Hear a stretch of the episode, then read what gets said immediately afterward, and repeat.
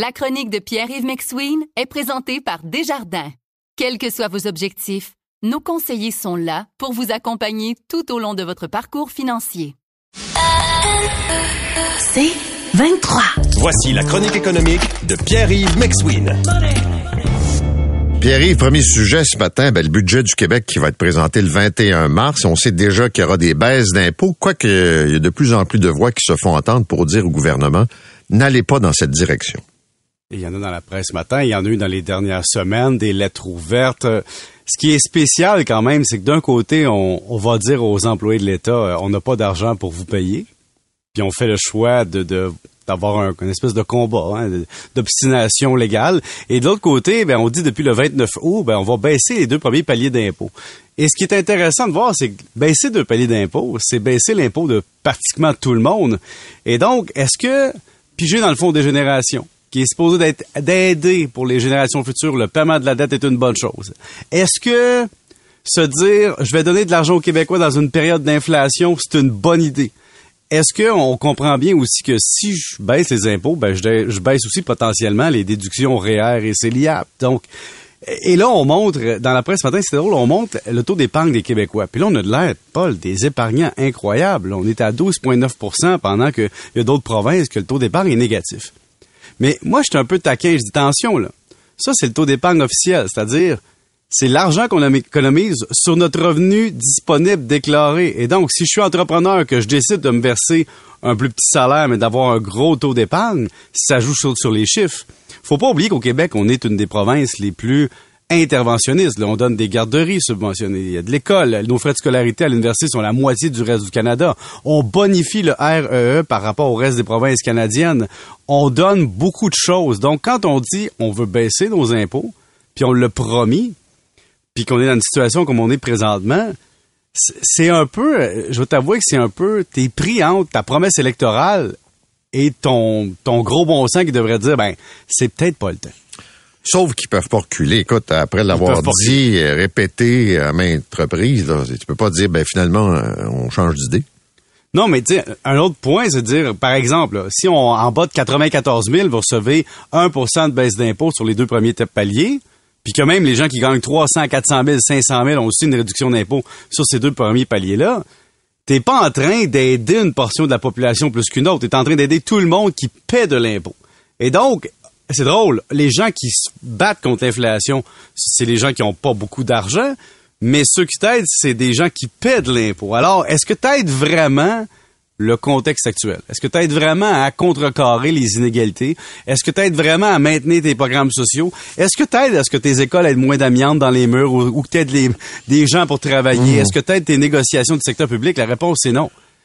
Donc, c'est vraiment un gros enjeu. En plus, le Fonds des générations, on se vante qu'on va créer un coussin pour aider à paiement de la, dette, mais on va aller piger dedans.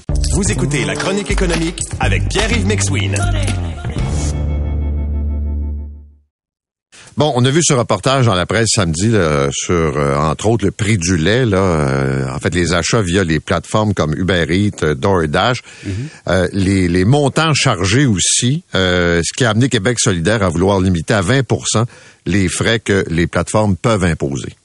Oui, et c'est les, les, frais que les plateformes imposent aux restaurateurs parce que le commerce, le, client, il paie déjà aussi hein, les frais de livraison, les frais de service. Et il faut Mais comprendre on finit par le payer parce que le plat te coûte plus cher. Là.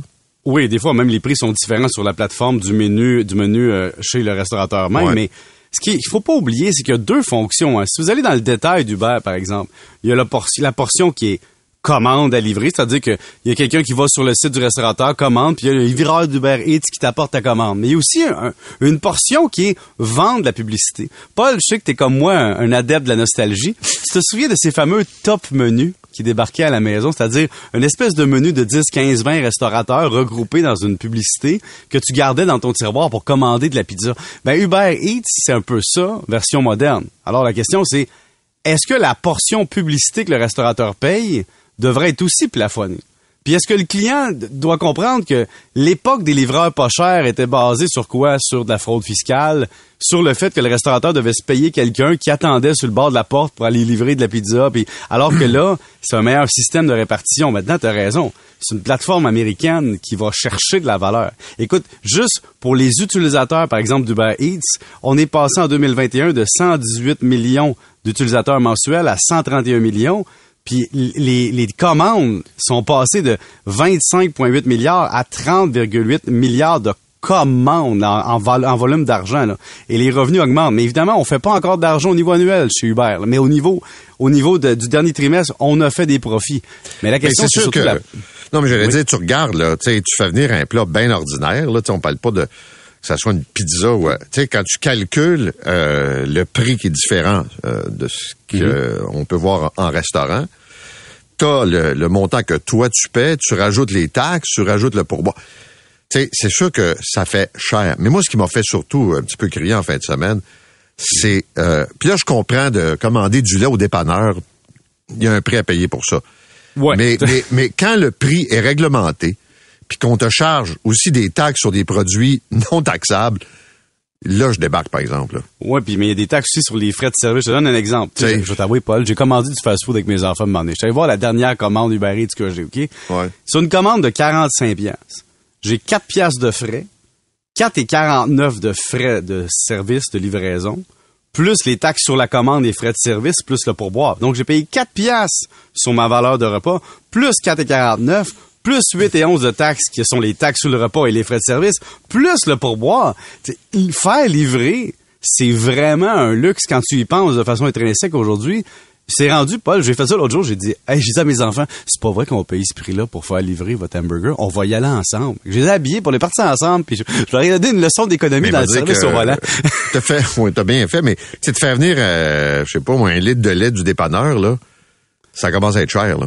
Oui, mais la question, effectivement, il faut que tu sois une personne à mobilité réduite ben là, qui a des contraintes. C'est sûr. Parce, que... mon voisin d'en face se fait livrer une caisse de 24 aussi, Paul, du dépanneur. Puis des fois, je me dis, aïe aïe, hein, tu il voulait pas marcher, là. Tu il y a aussi ça, là. C'est un, un luxe. Ça faut pas oublier que tu te payes une plateforme. Je sais plus, euh, c'est euh, quel... Mais, métro, je me souviens, monsieur euh, Laflèche m'avait dit non, nous autres, c'est pareil, là. Mais tu sais, il y avait des différences entre le prix en magasin et le prix en ligne. Mais en fait, de supermarché, là. Ça a l'air qu'il faut surveiller ça. Ben, tu sais, t'offre implicitement un service, puis le service peut pas être gratuit, faut que tu le payes quelque part. Donc, te faire dire que c'est gratuit au-delà d'un certain montant de commande, c'est jamais gratuit, on le paye tous ou tu le payes individuellement, puis la stratégie de deux prix existe autant en restauration qu'ailleurs. Si tu décides de faire affaire avec un canal de distribution qui est livraison en ligne, ben, veut, veut pas, t'es passé par un intermédiaire qui va aller assembler ta commande à ta place. Ça peut jamais être gratuit. Merci, monsieur. Salut. Salut.